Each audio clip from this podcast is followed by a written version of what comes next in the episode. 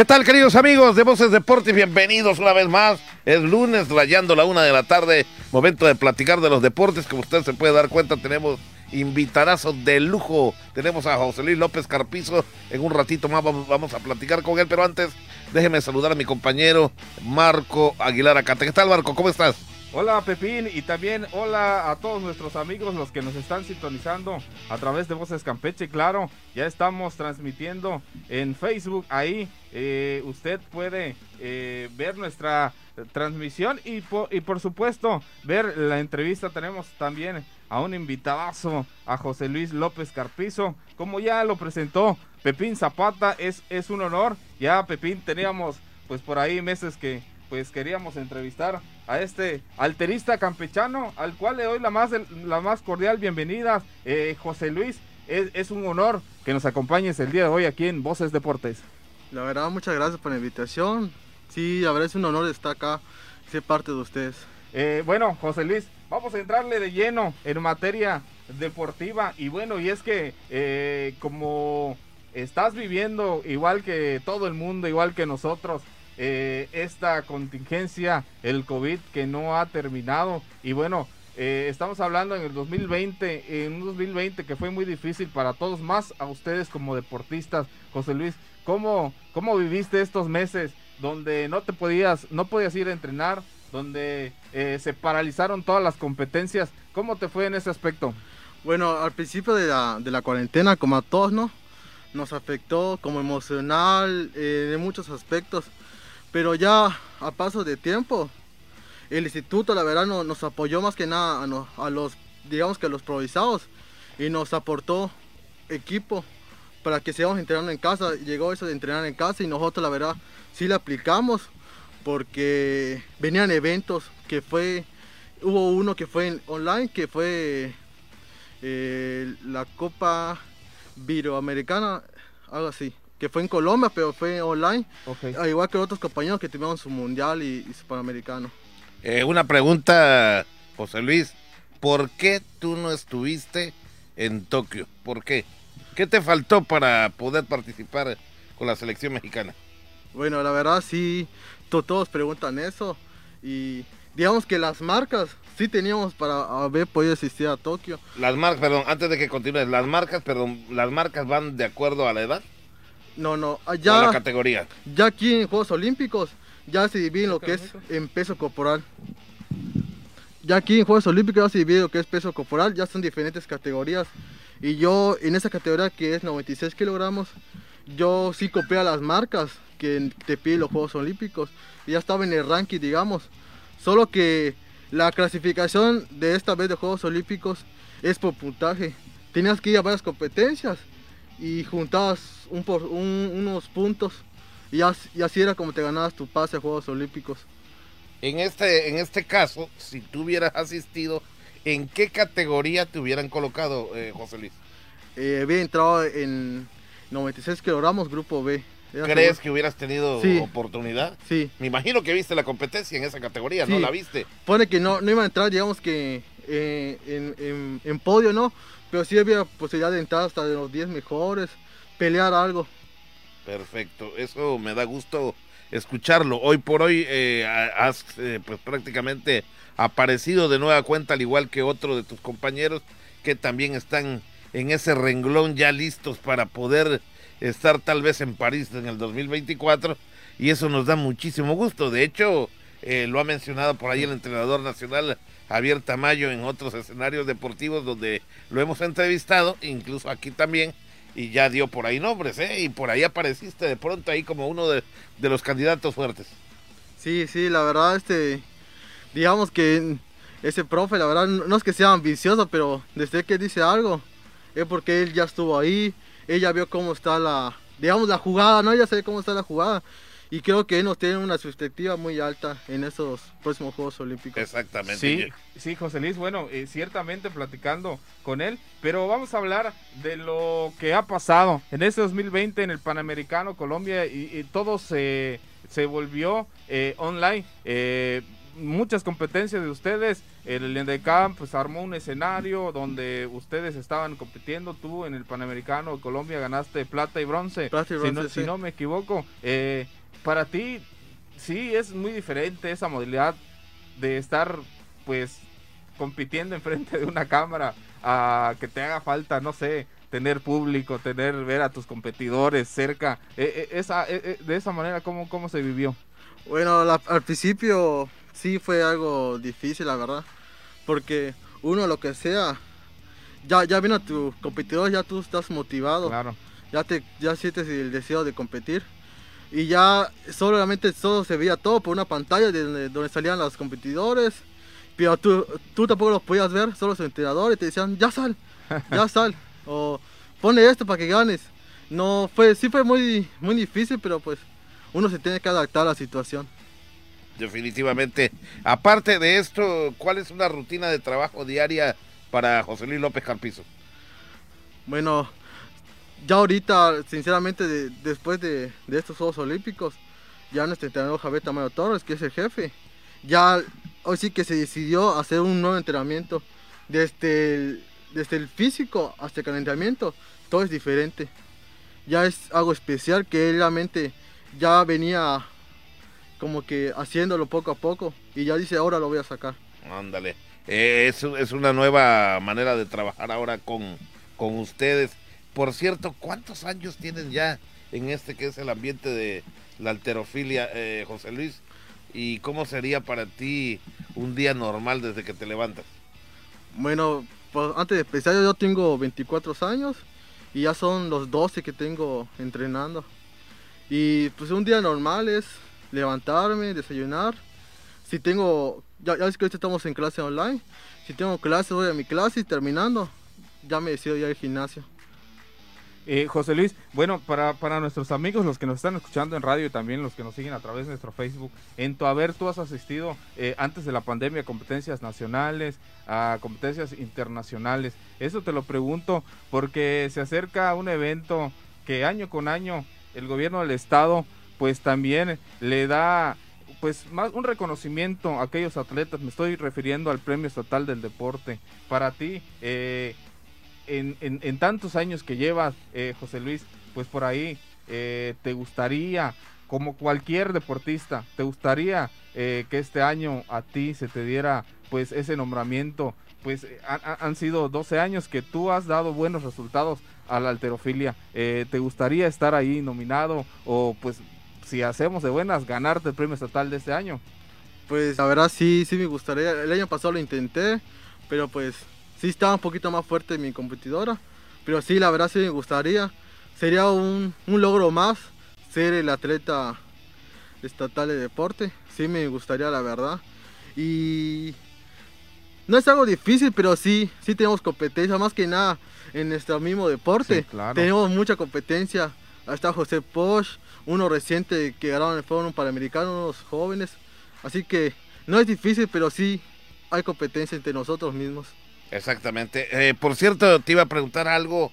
eh, me imagino que, primero que nada, eh, pues te felicito porque has sabido llevar esta disciplina de la alterofilia, porque también tienes estudios. Llevar eh, pues los estudios y llevar también el, deporte es algo complicado hoy en día para los jóvenes y máxime si ahora están todo por vía online tomando clases. ¿En qué año te encuentras en, en este momento, eh, José Luis?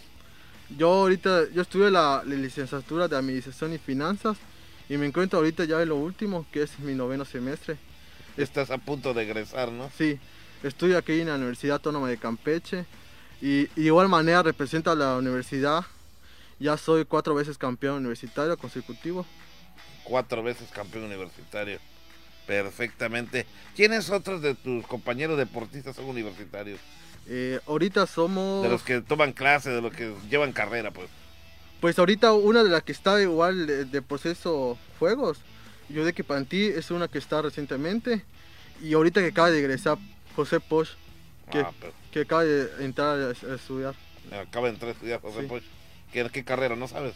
Eh, yo de que Pantí es igual que la mía, licenciatura de Administración y Finanzas, Ajá. y José Posch eh, fisioterapia. Fisioterapia, perfecto, les felicito porque eh, no es tan fácil llevar el deporte y llevar la escuela. Sí, bueno, eh, José, eh, también en días anteriores vimos que pues ya fueron pues dada la, eh, la convocatoria para los juegos eh, de las selecciones mexicanas para justas internacionales. Estamos hablando que el próximo en la mira de ustedes son eh, los panamericanos para 2023. Entonces ya se encuentran trabajando en ellos junto con el profe Tamayo y todo el equipo que ya hablaba está de Pantí y está sobre todo muy buenos eh, eh, compañeros, competidores tuyos que también han sacado el nombre de Campeche en alto, que fueron convocados a selección mexicana sobre todo para estas justas internacionales. Sí, aparte de que Pantí se encuentra José Aguilar Chan y José Poch.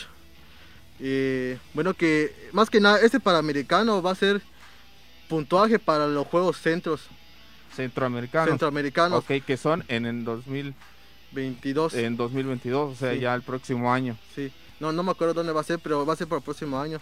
Este, eh, Así que esta competencia son puntos para ir a los, a los Juegos Centros. Tú estás en los 96 kilogramos, ¿no? Ah, Sí. En, en- en- ese- esa es tu categoría.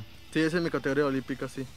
Perfecto. Y, y bueno, pues ya eh, no, no nos terminaste de platicar, José. ¿Cómo, ¿Cómo pasaste esos días en cuarentena? ¿Cómo era tu entrenamiento? Era, e- era muy difícil, sobre todo para... Ya, ya lo hemos platicado muchas veces con, con, con demás eh, compañeros, con demás atletas que nos han visitado, que, que sí era muy difícil. ¿Cómo te las ingeniaste tú, sobre todo para mantener el peso, para mantener eh, sobre todo la mentalidad que, que ya sabes que no es lo mismo estar en casa que estar en tu centro, eh, por ejemplo, en, en- en el CEDAR, entrenando.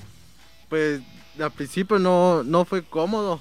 Y la verdad, como la mayoría, a todos les reventó el peso, porque ya ves, estamos en casa y ¿qué hacíamos? Solo comer. Claro. Pero desde un principio entrenar fue muy difícil porque no, no es la misma comunidad, no, no, digamos que no existes en tu casa, cómodo, entrenando, a lo que sea, estar con tus compañeros, te motivas, te echan porras, son muchos factores la verdad. Y a lo que sea, los, nuestros entrenadores, en este aspecto de, que fue la, cuarentena, nos mantenían un, un raje de, de, presión, de que tienen que hacer esto en esta semana. Así que estamos obligados a, a entrenar y tratar de, hacer el objetivo que nos, que nos tenían planificado. definitivamente. Eh, otra pregunta muy interesante eh, que pues, siempre lo he mencionado, ¿no? No hay deportista eh, que tenga resultados si no antes la familia te apoya desde siempre. ¿Cómo ha tomado tu familia todos estos logros que has ido llevando poco a poco, José Luis? ¿Qué te dicen tus, familiares? Bueno, pues yo, yo, yo soy casado, tengo un hijo, tengo, tengo un hijo de tres años y aparte de mis papás, pues ellos la verdad siempre me, me han apoyado, al igual que mi esposa. Y sí ha sido un poquito difícil, más que nada ahorita que soy papá, eso de, de dejarme la familia, porque ya ahora soy padre de familia, eso me, ha complicado un poco, pero se veo llevarlo. Pero sí, la verdad, ellos han sido unos de mis puntos de que me, han motivado y más que nada el apoyo que he tenido, eso me, me motiva más. En un momento dado has pensado retirarte, digo, no creo que sea eh, pues, eh, eh, la misma familia que te puede entorpecer en un momento dado para que te retires. Sin embargo, eh, creo que en este momento no pasa por tu cabeza eso. ¿Tienes metas? ¿Cuál es tu meta, José Luis? Pues como lo dijo el profe Tamayo, nuestra meta es Juegos Olímpicos. Juegos Olímpicos. Juegos Olímpicos. Si no llegar a ser Juegos Olímpicos, llegar a un Juego Centro y un Juego Panamericano. Ajá, Pero no solo llegar, ser medallista, ese es nuestro objetivo. ese es el objetivo. Dentro de tu carrera eh, como alterista, ¿cuál ha sido tu mayor logro? ¿Qué es lo que, con qué te quedas? De- de- digamos, de alguna manera, te pregunto, ¿qué es para ti lo más grande que has ganado? ¿Hasta dónde has llegado? Bueno, pues desde, desde joven, antes de ser ya, ya mayor de edad, yo tuve la, la oportunidad de, de ser parte de la selección desde, desde, desde que era menor. Y gracias a eso llegué a tener viajes a, a China, de campamento, o ¿cómo se le dice? Este de Eh, ¿Fogueo? un fogueo con los chinos, tuve la oportunidad dos veces Ajá. y pues más que nada fue- fueron mis competencias internacionales que Todavía no estaba la pandemia. todavía no estaba la pandemia. Digamos que yo en ese tiempo tenía 16 años, 17 años. Ajá. Yo, yo estaba en China. Y ahora tienes 23 años. Ahora tengo Ahora 24. tienes 24 años. 24 años. Hablamos, Pepín, de, de, de que ya tiene, pues ya lo acaba de decir, que ya tiene años en esto. Por eso yo me atreví a preguntarte, José, eh, estas aspiraciones como cualquier deportista. Y, y vaya que, que bueno, pues aquí, Pepín, hay, hay una buena opción para el premio, para el mérito, el premio estatal del deporte. Óyeme, José Luis, una pregunta muy importante porque seguramente por ahí nos están escuchando jóvenes que a lo mejor quieran acercarse al INDECAM, quieran practicar algún deporte. ¿Cómo fue tu incursión en la alterofilia? ¿Tú desde niño sabías, querías eh, este esta disciplina de levantamiento de pesas o te inclinabas hacia otro hacia otra rama? Bueno, yo desde un principio ya, yo sabía que lo mío era las pesas. Ok. Porque me gustaba levantar cosas a lo loco. Garrafones en tu casa. Ah, sí, me, me gustaba sentirme fuerte, la verdad. Oye, ¿y quién era tu ídolo? Digamos que te impulsaban. Ah, yo me siento Superman o me siento Hulk. Pues, Digamos que donde yo vivo, ah, había un atleta que era, que era caprichado, se llamaba Rubén Lagunes. Y pues yo, yo lo admiré mucho, porque él me contaba que viajaba mucho y, y pues a mí me llamó más la atención a meterme al deporte. Y ya fue que con él empecé y ya después fue que me fui a... ¿Era alterista él? Ajá, Era alterista Sí. también, ¿no? y ya después de, de ahí ya me fui a, a México, estuve viviendo en México dos años en el CENAR.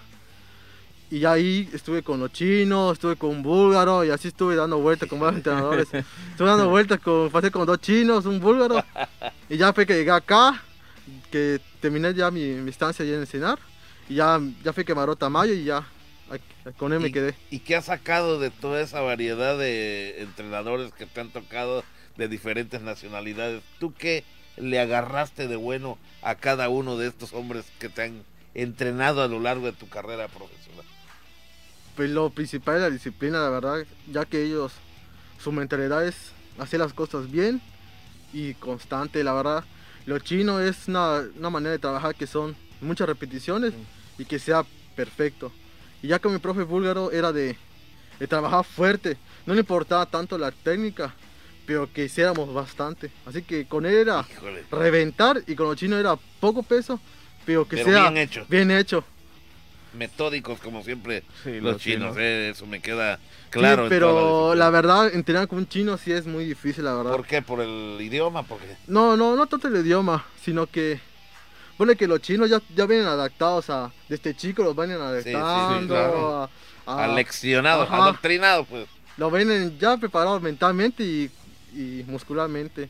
Y llegar de repente y que tienes, vas a entrenar con un chino y ya te pones de entrenamiento, tienes que hacer lo que tu jefe te diga, ¿no? Sí. Pero tu cuerpo no está preparado y de verdad eso hace que pues tu cuerpo no, no aguante y a veces truenas. Bueno, eh, estamos tocando un tema muy importante. Eh, José Luis, ¿tú recomiendas sobre todo a los padres que nos están escuchando o si le ven cualidades a alguno de sus niños empezar desde temprana edad eh, a incursionar sobre todo algún deporte? Porque estamos hablando algo muy importante de los chinos, pues eh, ellos pues captan el talento, eh, a los niños los reclutan 4 o 5 años y de ahí los llevan, los llevan, los están llevando, los están llevando y, ya sabemos la calidad de deportistas que son allá eh, en Japón, en China, y y, sobre todo siempre punteros en juegos, en Juegos Olímpicos. Para ti, ¿tú crees que un padre, si algún niño le dice, papá, yo quiero irme, no sé, a patinaje, quiero irme a ta- tal deporte, es, eh, ¿crees que sí debería empezar desde, desde niños? Pues desde un principio, si, si un niño quiere hacer algún deporte, lo principal es que sus padres lo apoyen, la verdad. Más que nada para que se distraigan y se salgan de los de las malas vidas. Y, y si le veo una cualidad, pues mejor, ¿sabes qué? Yo te veo hijo como para atletismo, Claro. yo te veo como para pesas. Pues ya, ya es un camino más Pues fácil. sí. Yo creo que desgraciadamente hoy en día todavía existen algunos padres de familia que eh, visorean a sus hijos, les ven cualidades, pero no les dan el permiso. Y entonces ahí se pierde un probable, un posible deportista de alto nivel. Y creo que eso eh, seguirá existiendo siempre en todo lugar y en todos los países, porque por más que tengas tú las ganas de ser, por ejemplo, en este caso pesista, en este caso si tus padres no te hubieran dado el permiso de trabajar, eh, de comenzar a, trabajar como deportista de alto rendimiento, de alto nivel desde niño, pues prácticamente era imposible, ¿no? Porque siempre lo dicen los entrenadores y los padres de familia también lo repiten. Primero la escuela y después el deporte. No sé si en algún momento te dijeron eso en casa. cuando empecé sí, sí, sí me llegaban a decir claro. de que si sales mal, te sacamos, vas para afuera. Igual quiero recalcar de que, que igual si, si van a hacer un deporte, que se den el lujo de, de experimentar los deportes, ya que son muchos, la verdad que tenemos. No solo el típico fútbol o, béisbol. La verdad, hay posibilidad de que seas mejor que en, un ejemplo, que en atletismo, que en fútbol o, o béisbol, que en lucha.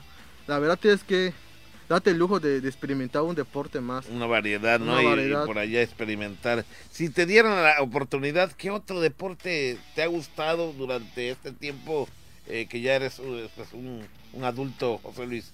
¿Qué otro deporte piensas tú que te puede dejar buen resultado?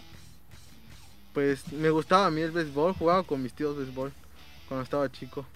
¿Oriundo aquí de la capital campechana eres? Sí. Sí. Ah, perfecto. Soy de la comunidad de San Agustín Olá. San Agustín Olá, que queda por donde, ubícame. Por China. Por China más o menos. kilómetros, sí. Ah, ahí por el desvío, ¿verdad? Sí. Ahí se ve esa comunidad.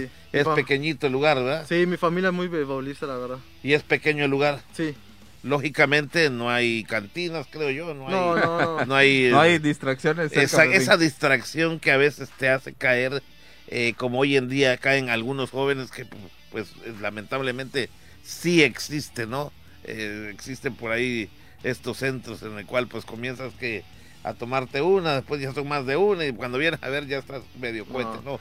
Yo creo que eh, en un momento dado los padres de familia, si algo le inculcan a los jóvenes es tratar de alejarlos de los vicios, que es lo primerito que creo que, y de malas costumbres también, creo que lo primerito que los padres le inculcan a sus hijos y máxime cuando le ven cualidades como deportistas. ¿Cómo, platica un poco, cómo estuvo tu primera incursión en la alterofilia? ¿Qué les dijeron a tus papás? ¿Los fueron a ver? ¿Cómo te descubrieron, vaya? Pues, como te comenté, el atleta que, vivía por mi casa, fue que, que entró como entrenador aquí en Campeche Ajá. y me llamó a entrenar. ¿Era tu vecino? Era mi vecino. Y ya fui que yo empecé, hablando con mis papás y dijeron que sí, que lo probara a ver si me gustara y pues sí me gustó la verdad. Y ya el hecho de, ver más atletas entrenando, pues me, empecé a llamar más la atención. Pero lo que realmente a mí siento que, me amarró fue ir a una competencia que fue en, Mérida y ganar una medalla. Ya ahí, como que... ya ahí como que dije, ya esto es lo mío. Ah, perfecto, qué bueno. Por cierto, ah, no sé si ando un poco norteado. Lagunas, no sé, este muchacho que estuvo en el gimnasio de la cancha de China. Allá empezamos, amigo. Ah, de repente me vino sí, el recuerdo que yo ahí una vez entrevisté. es un güero, él ahí ponchado, ¿eh? Sí. sí, lo recuerdo bien, ¿cómo no? Ya tiene mucho tiempo. ¿Por qué se retiraron de ahí? ¿Ya estabas tú ahí en el gimnasio? Sí. Ah, mira, ¿no sabes por qué se retiraron de ahí o les quitaron el espacio? Pues yo, yo me fui a México y ya, ya él se fue igual a México y ya fue que se cerró. Él igual estuvo, él estuvo en, México como entrenador. Y ya, ah, pues, ya, ya, ya, no se quedó nada. Yo la verdad le, le, perdí la pista a Rubén Lagunes. Ahora me sonó por ahí el apellido. Sí. Y recuerdo bien que tenían ahí en la entrada de la cancha que le llaman ahora de los pirulines, creo, ahí en, China. Cancha de uso múltiple. Eh, de uso múltiple. Ahí en la mera entradita le dejaron un espacio ahí. Sí, bajo las gradas entrenaban. Que como podían, ahí bajo las gradas, ándale. ahí bajo las gradas entrenaban ustedes, exacto.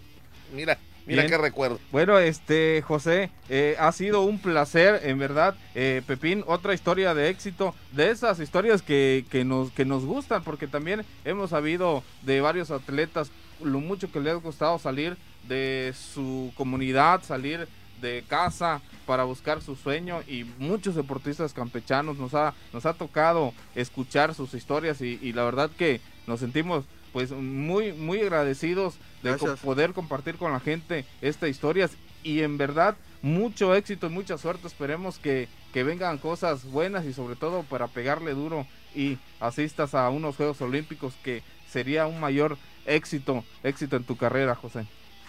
Pues la verdad quiero agradecer mucho por la invitación Y créanme que sí, va a haber muchos eventos más que, que van a saber de mí, créanme. Sí. Y espero volver a estar acá otra vez. No, Ándale, por supuesto, claro que sí, con José, mucho la- gusto. La, invitación, ya sabes, es- es- esta es tu casa y sobre todo mientras exista este tipo de espacios deportivos y este tipo de historias, siempre hay, hay que compartirlas con, con las personas. Mucho éxito y vamos a ver las tercias, vamos a ver cómo quedan, pues por ahí, Pepín, ya para Sí. los próximos días, para el Premio Estatal de Deporte, esperemos verte por ahí Gracias. y seguramente te vamos a echar ahí, pues pues muchas porras. Bueno, eh, José, algo que quieras eh, añadir antes de despedirte.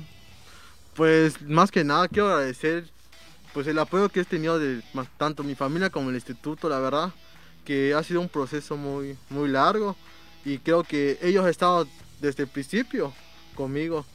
Y más que nada que, que llegué enfermado por esto del de coronavirus y ellos estuvieron atrás de mí siempre apoyándome. Quiero a ver, agradecer eso. Ya te pegó. Ya me pegó, porque es que mucho me Pero pegó. no te pegó fuerte, o sea. No, no, pero dejé de entrenar. Es que recientemente tuvimos una competencia que fue el selectivo. Y muchos me preguntaban que por qué hice un poco. A comparación de que ya saben que voy yo, es que yo voy a hacer una marcota, Sí, sí, ¿no? claro. Y pues todos me preguntaban que por qué hice mucho y fue por ese el motivo, que me enfermé y dejé de entrenar. Ok, Perfecto, qué bueno. Me gusta también tu sinceridad porque hay mucha gente que le huye a la gente que ya le dio esta enfermedad sin darse cuenta que un día les puede dar a ellos. Claro. Así que agradecemos por ahí tu visita, José Luis. Gracias que no sea ni la primera ni la última, por aquí estaremos Dios mediante, sí que también nos dejan por acá eh, tra- trabajando en voces eh, con meses. este gran equipo de trabajo. Claro. Eh, así que, pues bueno, una vez más, gracias y vamos a nuestra primera pausa. Estamos de vuelta en un instante más aquí en Voces Deportivas. Bien, señores, estamos de vuelta ya en este segundo bloque. Ahora vamos a pasar, Marco Pepín, a los temas importantes, a los temas eh, locales y, por supuesto, temas internacionales de todos los ámbitos deportivos. Y bueno, vamos a arrancar con lo que son la pretemporada de los Corsarios de Campeche, eh, que vencieron en este partido a tres tiempos de 45 minutos a la escuadra de Tigrillos, eh, con un marcador por ahí al son de tres goles por dos. Precisamente el director técnico Peter Ulrich Kowalczyk no se dijo satisfecho Marco Pepín después de que pues eh, sufrieron ahí en lo que fue pues esta pretemporada que están arrancando con estos partidos antes ya eh, la antesala de lo que va a ser el inicio de la liga TDP. Sí, precisamente eh, este tipo de encuentros pues le ayudan al técnico para ver eh, las deficiencias o qué cosas hay que reforzar en la escuadra y es que hay que hablar que en ese encuentro eh, el equipo de Corsarios tuvo que venir de un marcador, iba perdiendo y bueno al final se lleva la victoria tres goles por dos. Pese a ese resultado, bueno, eh, Ulrich no se mostró, pues ya lo dijimos, eh, muy contento, pero seguramente sacó cosas buenas, Pepín, Pues sí. para lo que esto todavía va a empezar y estamos hablando de que se torna pues de qué manera van a empezar los equipos campechanos y sobre todo eh, e- ese tan esperado clásico que ya se arma entre el equipo Corsarios y el Campeche FC que seguramente eh, estará que sacará chispas ya cuando inicie la temporada Sí, regular. Sí, el 23 de septiembre se supone que inicia eh, pues la travesía de los corsarios de Campeche aquí en el estadio universitario recibiendo la visita del Tulum FC, si mal no recuerdo. Y ahora con lo que respecta a este eh, juego de pretemporada que llevaron a cabo frente a los Tigrillos de Chetumal, por ahí son manejados este equipo de los Tigrillos de Chetumal por el profesor Rubén Mur, que eh, bueno, es un profesor de origen argentino. Yo recuerdo bien que incluso el profesor Moore llegó a tener su propio equipo, su propio equipo de tercera división. Eh, él tiene una empresa por ahí conjuntamente con su esposa, son de origen argentino, eh, pero les encanta mucho el fútbol, pero vino la cuestión de la pandemia y no hay negocio que no haya quebrado y entre ellos se llevó pues por delante al profesor Moore con la cuestión de su negocio del cual eh, pues él sobrevive, ¿verdad? Y tenía, para que haya llegado a tener un equipo él de tercera división, quiere decir que no le iba tan mal al profe. Sin embargo, pues ahora hay que sobrevivir de alguna manera y hoy en día pues es el entrenador, qué gusto me dio saber de que ahora él, él va a ser el entrenador de los Tigrillos de Chetumal, fíjate, después de tener su propio equipo dirigiendo al Mur FC, hoy en día será el entrenador de los Tigrillos de eh, Chetumal. Así que muchas felicidades por este medio al profesor Rubén Mur, eh, un profesor de origen argentino, ¿no?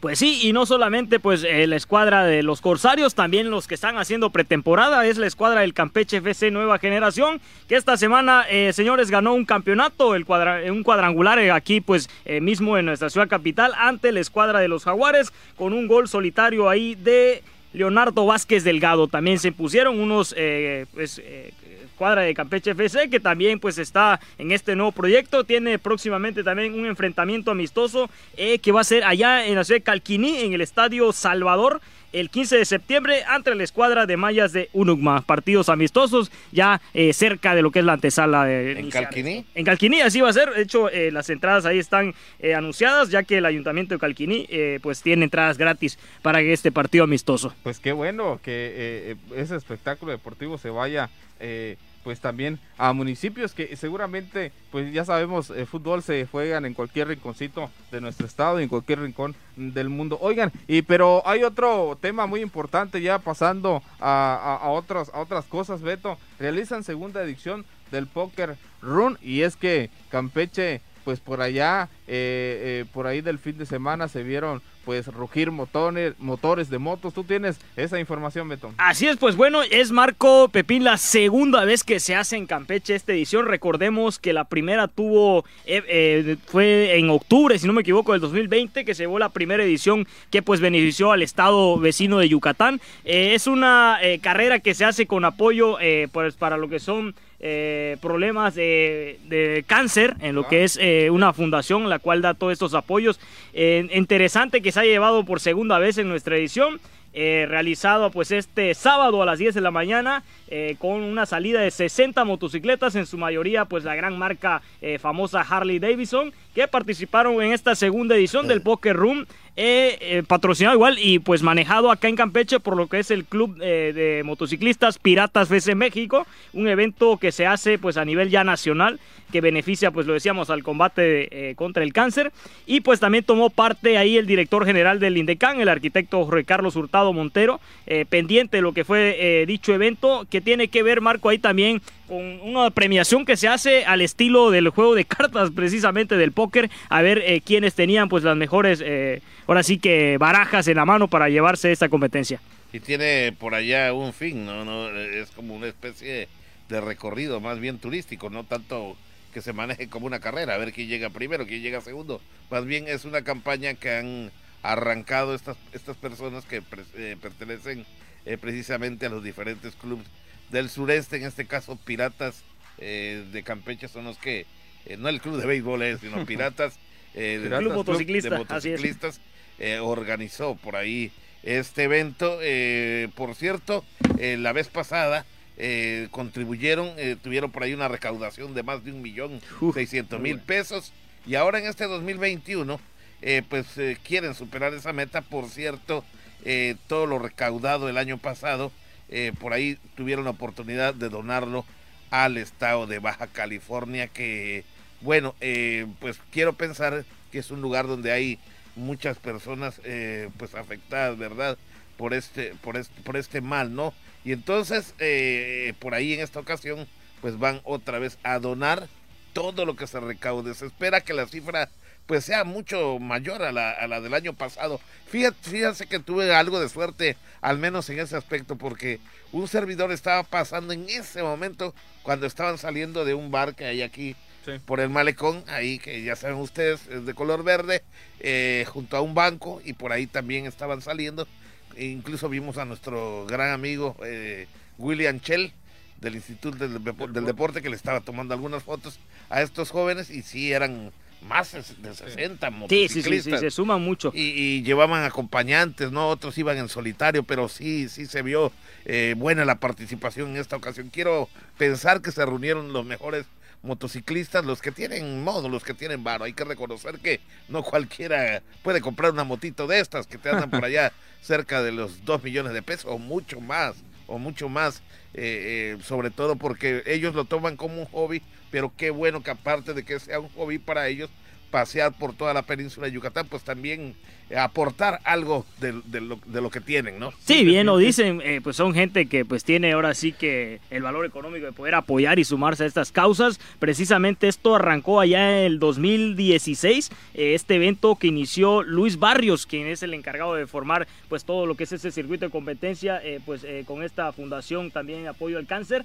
aquí en Campeche hay que resaltar también la gran labor que tiene el contador Víctor Cuevas, que es el, el organizador aquí en Campeche. Sí, es cierto, por cierto, también ojalá aparezca alguien también que apoye a los damnificados, caray, de tanta inundación allí en el norte, donde pues de antes decían nunca llueve, allí en el norte todo siempre llueve ahí por Tabasco, que es el lugar número uno de, de, las lluvias, eh, Villahermosa, allí en el estado de Tabasco hay agua, pero en serio, por eso cuando pasan por ahí todo está verde, toda la maleza, todo, todos los árboles, pero verde, verde, porque tiene muchos ríos, tiene muchos arroyos, tiene eh, mucha agua y la verdad que, que bien, pero ahora les tocó la de perder a nuestros amigos allá en el norte. Yo veía algunas imágenes y eh, precisamente ahí del norte, estamos hablando de Monterrey, de Tamaulipas, por ahí como les arrastra hasta las casas a toda la gente, sobre todo más humilde, hombre, da, me da no sé qué ver que ahí en las falditas de los cerros pues edificaron sus humildes viviendas, ¿verdad? Pero no hay seguridad en esos lugares y por ahí desgraciadamente vinieron los deslaves, luego que hay unas presas que no tienen compuertas, que las iban a abrir para que pues ni hablar, les avisaron que evacúen porque iban a abrir las compuertas y ya saben ustedes que seguramente lo perdieron todo. No recuerdo en este momento bien las comunidades, pero sí es en el norte de nuestro país. Sí, Pepín, bueno, ahí está, esto fue con causa y rápidamente nos vamos a otro tema que ya estamos hablando con José Posch y es que lanzan la convocatoria para el Premio Estatal de Deporte y el Mérito Deportivo 2021. La Comisión Nacional de Cultura Física y Deporte, la CONADE, y el Gobierno del Estado, a través del Instituto del Deporte del INDECAM, lanzan la convocatoria para el Premio Estatal del Deporte y Premio eh, al Mérito Deportivo 2021, Pepín, Beto, y es que las cuales repartirán entre los ganadores 130 mil pesos, muy buen dinero. El Gobierno del Estado lanza esta convocatoria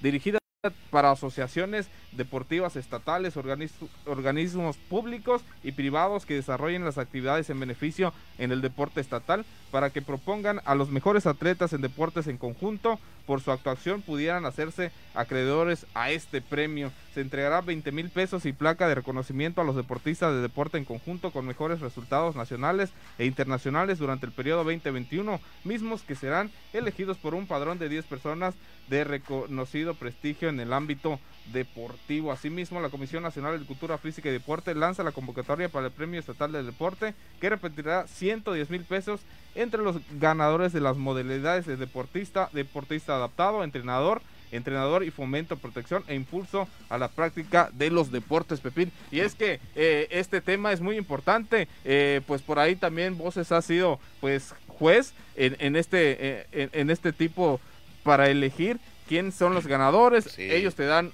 pues las ternas, te dan cinco o seis personas, uno emite su bote, su voto respecto a su trayectoria. Y ya hablamos 20, el 2020 fue un año muy difícil, vamos a ver de qué manera se van a elegir a los ganadores Pepín, muy complicado esta elección. Está muy complicado, el año pasado le tocó ganar el profe Javier Tamayo, entrenador del año, le tocó ganar a Fernanda Patrón, Noguera, si no me equivoco, el deportista de año y en la práctica y fomento al deporte el profesor Martín Román Mechloesa de la disciplina del voleibol y ahí entre otros, pero bueno, ahora está complicada la situación. Fíjense, el profe eh, Tamayo ya llegó a los Juegos Olímpicos como entrenador de la selección. Creo que en este momento es el más avanzado, el que tiene muchas probabilidades de volver a repetir. No sé cómo esté la convocatoria, si él tiene derecho a participar también en el, eh, por el hecho de haber llegado a Tokio 2020, eh, Belén Sánchez Domínguez también pudiera ser como, eh, ah, bueno, como deportista paralímpica, deporte, deporte adaptado.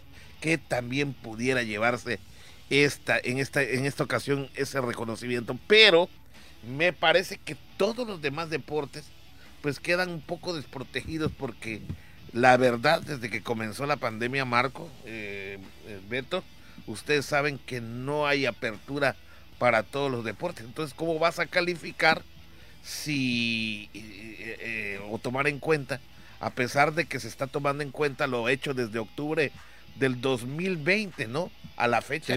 Pues en el 2020 ya estaba la pandemia, entonces no ha habido tanto deporte, o sea, no hay tela de dónde cortar. Por eso te decía, va a, ser va a estar complicado.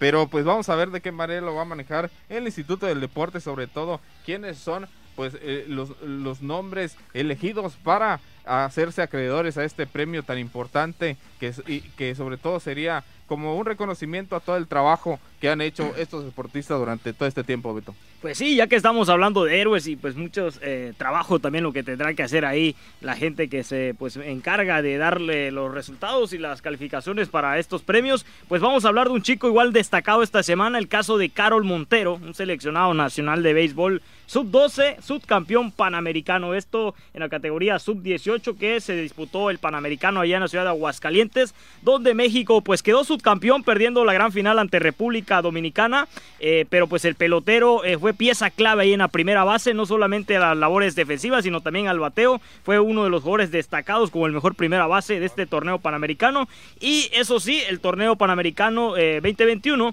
da la calificación a ambos equipos que llegaron a la final, es decir, tanto a los dominicanos como campeones, como la escuadra subcampeona mexicana. Sí, definitivamente, un torneo muy bueno, donde este joven Carol Montero de origen escarceguense, logró incluso, incluso jugar todos los partidos como titular ahí de la primera base, estuvo muy bien bateando este jovencito, yo creo que se ganó a pulso su lugar en la selección eh, mexicana, este destacado muchacho eh, del Panamericano de Béisbol Sub-12 que se disputó allá en Aguascalientes. Todo un futuro por delante para Carol Montero de triunfar en este difícil deporte que es el béisbol, no cualquiera, hay que tener mucho entrenamiento, mucha disciplina y sobre todo las ganas, las ganas de triunfar. Pues sí, un torneo precisamente que ya el mes de noviembre va a ser eh, allá en la ciudad de China, Taipei, donde se va a llevar el mundial precisamente de esta categoría. Cabe mencionar que eh, Carlos Montero no solamente eh, es eh, pues un jugador destacado, sino que es el capitán del equipo. le dieron el reconocimiento, pues como lo decía, del jugador ideal de la selección mexicana. Y pertenece también a la Academia Rancho Beisbolero de Julio Cortés en Hidalgo y también es seleccionado pues campechano. Ah, su padre es el señor Julio César Montero Sarmiento, quien pues dice que el camino de Caro no ha sido nada fácil, ya que lo pues han sabido llevarlo poco a poco, eh, teniendo esos grandes logros, fruto de su esfuerzo y dedicación desde los cuatro años, imagínense, en su natal Escárcega con la escuela de Águilas de Escárcega y su primer encuentro disputado fue en el 2016. De ahí en adelante ha sido eh, pues grande los pasos que ha dado este chico y lo están tratando de ir eh, rodeando también con lo que es la selección nacional de la FEMEBE. Pues ahí, excelente responsabilidad y sobre todo, pues ahí estamos hablando que es oriundo de Escárcega, bien ahí por, por Carol, buena promesa de deporte y, sobre todo, pues su carrera, pues ya mira a sus 12 años, qué, qué, qué responsabilidad tiene este, este muchacho. Sí, definitivamente, ya escuchábamos en esta nota que pertenece incluso a una academia eh, rancho beisbolero allá en el estado de Hidalgo, quiere decir que tiene mucho apoyo por parte de su familia, y, o sea que lo han colocado en los lugares correctos, ¿no? Donde tiran la mirada y ahí ya lo observaron segura. Y ustedes no duden ¿eh? que ya lo haya sido observado por los buscadores del béisbol que hay en todos lados en la República Mexicana. Y pues no duden ustedes que muy pronto veamos ya a este muchacho siendo invitado firmado o protegido por algunos de los equipos de Liga Mexicana. No lo duden ustedes porque han firmado a chicos de hasta 15 años. No duden ustedes que ya en unos dos añitos ya Carol llegue a la edad de los 15 años y por ahí ya sea un mejor peloterito. Pues esperemos que los piratas de Campeche por ahí se pongan buzos, caperuzos y sobre todo un talento campechano, ¿no? Que no lo dejen ir, Pepín. Oigan, Beto, Pepín, vamos a hablar ahora de béisbol y hablando, uh, bueno, de talentos. Eh, hablamos de Julio Urias, logra su eh, decimoséptima victoria, eficacia en el, montículo y suficiente bateo. Regresaron los Dodgers de Los Ángeles a la senda del triunfo. El mexicano Julio Urias trabajó siete entradas en blanco y logró su decimoséptima victoria que lo convierte en el líder en las grandes ligas. Así que grandes números y vaya, vaya juego que está haciendo el lanzador mexicano. Julio Urias eh, le han pasado una serie de cosas por ahí. Eh, tuvo una lesión, regresa de la lesión, Pepín Beto, y bueno, sigue con las victorias hasta ahora, el máximo ganador en las grandes ligas y vaya un muchacho y vaya mexicano. Sí, definitivamente que también ha estado en el ojo del huracán, ¿no? Porque se dice que es golpeador de mujeres, por ahí tuvo un problema con su señora esposa, pero bueno, luego esta lo perdonó y luego dijeron que nada más eran eh, pues problemas ahí entre ellos, pero qué bueno que también en lo que es la práctica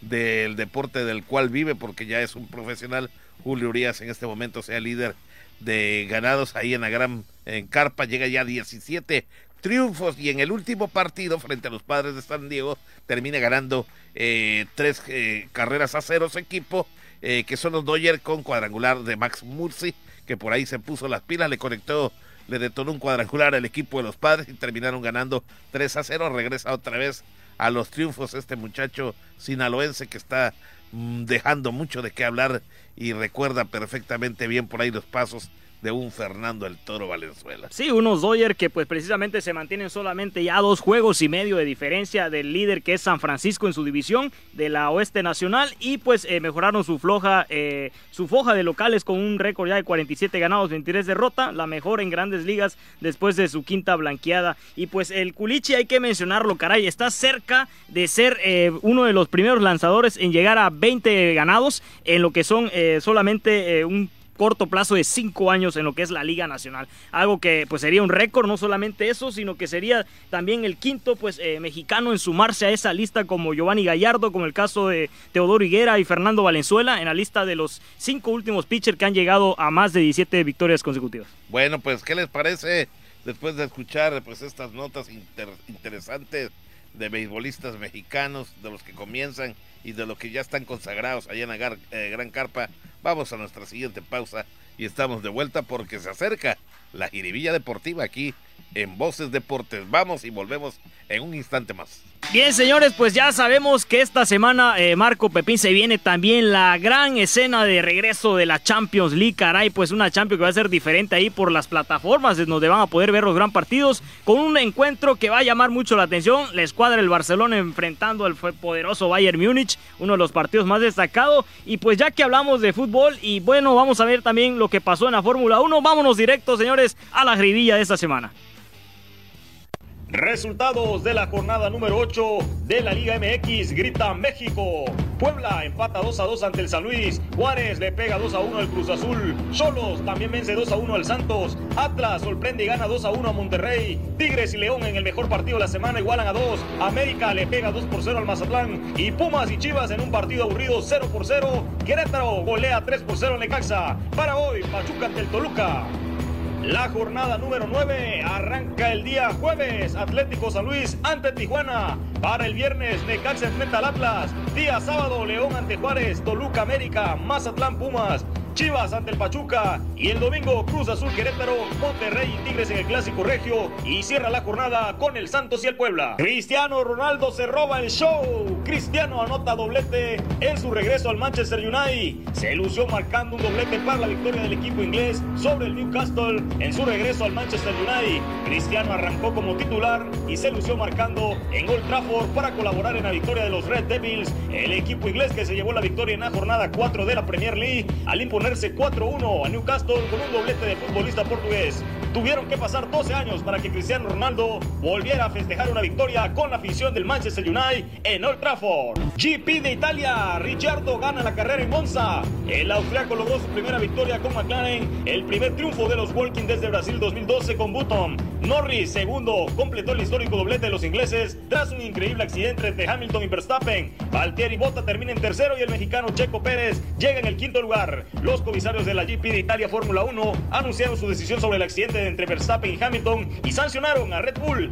La decisión fue tomada y el principal culpable era Max Verstappen, quien recibió una penalización de tres posiciones para la siguiente carrera en el Gran Premio de Rusia, que se disputará a finales de este mes de septiembre. Oscar Valdés, en una polémica pelea contra Robson Conceizao, retuvo el título superpluma del Consejo Mundial de Boxeo para una alegría del Canelo Team, aunque con muchas críticas detrás. La pelea se definió en 12 asaltos, siendo un sufrido combate para el pupilo del Canelo Álvarez y además siendo polémico el resultado con la decisión para Valdés. Los jueces otorgaron las tarjetas 117-110, 115-112 y 115-112, por lo que lo declararon a un campeón en la arena de Arizona. Regresan a Tijuana, los toros ganan el juego 5 y la serie del Rey se puso 3 a 2. La novena fronteriza repitió la fórmula en el estadio Cupulcán.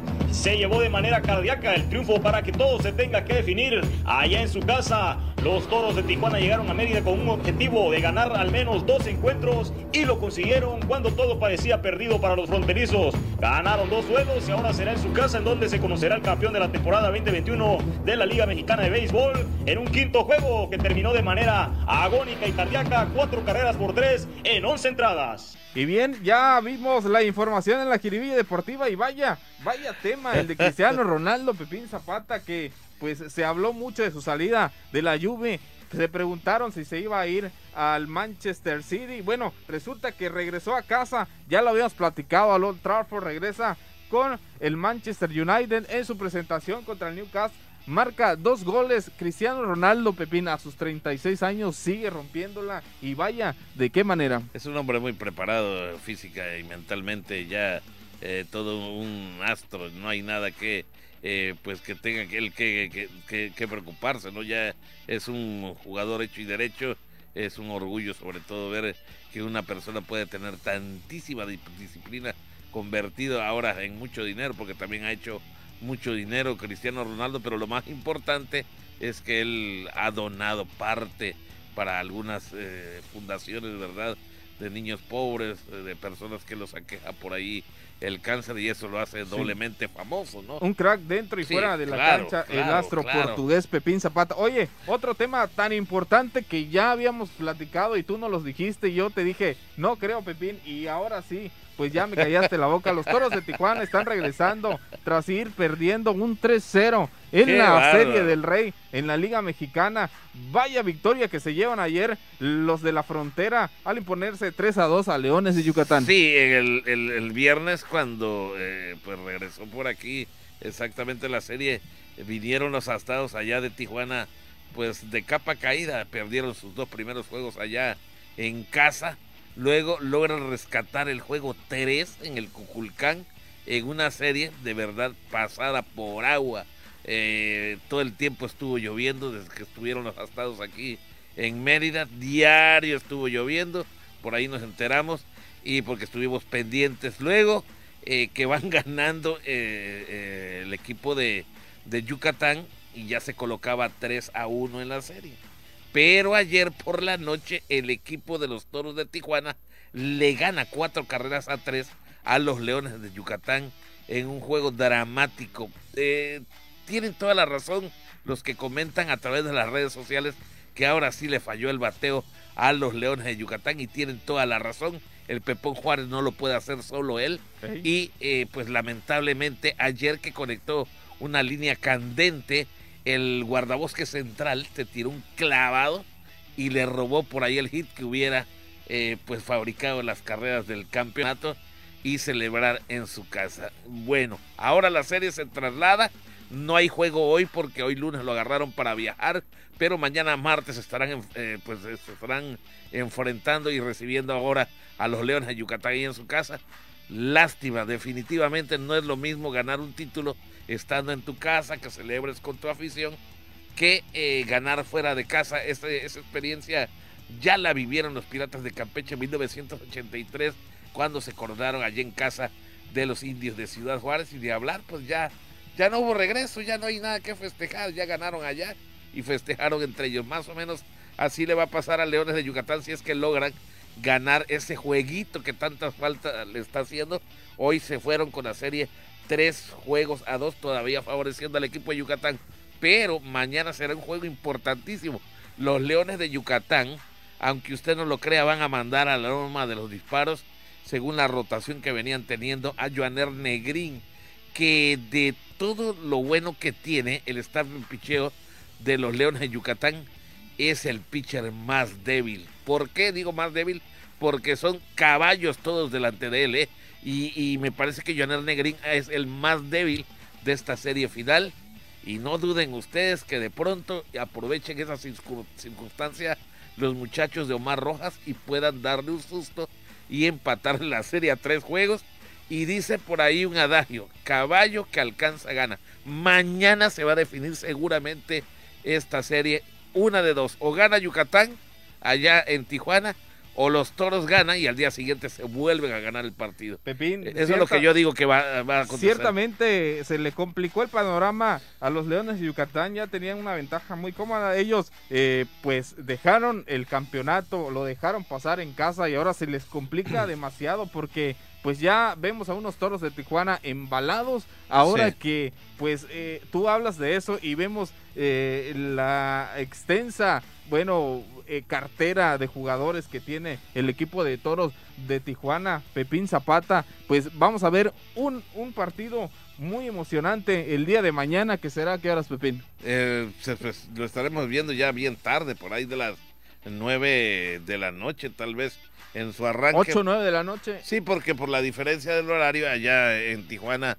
tienen dos horas de diferencia, eh, así que más o menos estará arrancando el juego como a las nueve de la noche para terminar por allá de la, de la una de la mañana, así es que eh, no valdrá cae la lluvia. valdrá la pena, Pepín Zapata. Bueno, hemos llegado, valdrá la pena desvelarse. Hemos llegado al final de la emisión de hoy lunes. Gracias por acompañarnos. Gracias a todos nuestros compañeros. Pepín Zapata, feliz inicio de semana y síganse cuidando. Sí, gracias a ustedes, a Marcos Aguilar Acate, también a Bete Centene, como le decimos por aquí, a Beto Centeno, ya lo bautizamos, también allá en la isla de las computadoras, a nuestro gran amigo Omar Moreno, que está de vuelta, también a Drey Hernández allá en los controles maestros, a Luis eh, Guerrero, que también estuvo hace un ratito por aquí con nosotros. Esta es una producción de Radio Voces Campeche, con su director general, el licenciado Juan Ventura Balán Avilés, titular de esta radiodifusora. Hasta la próxima, pásela bien.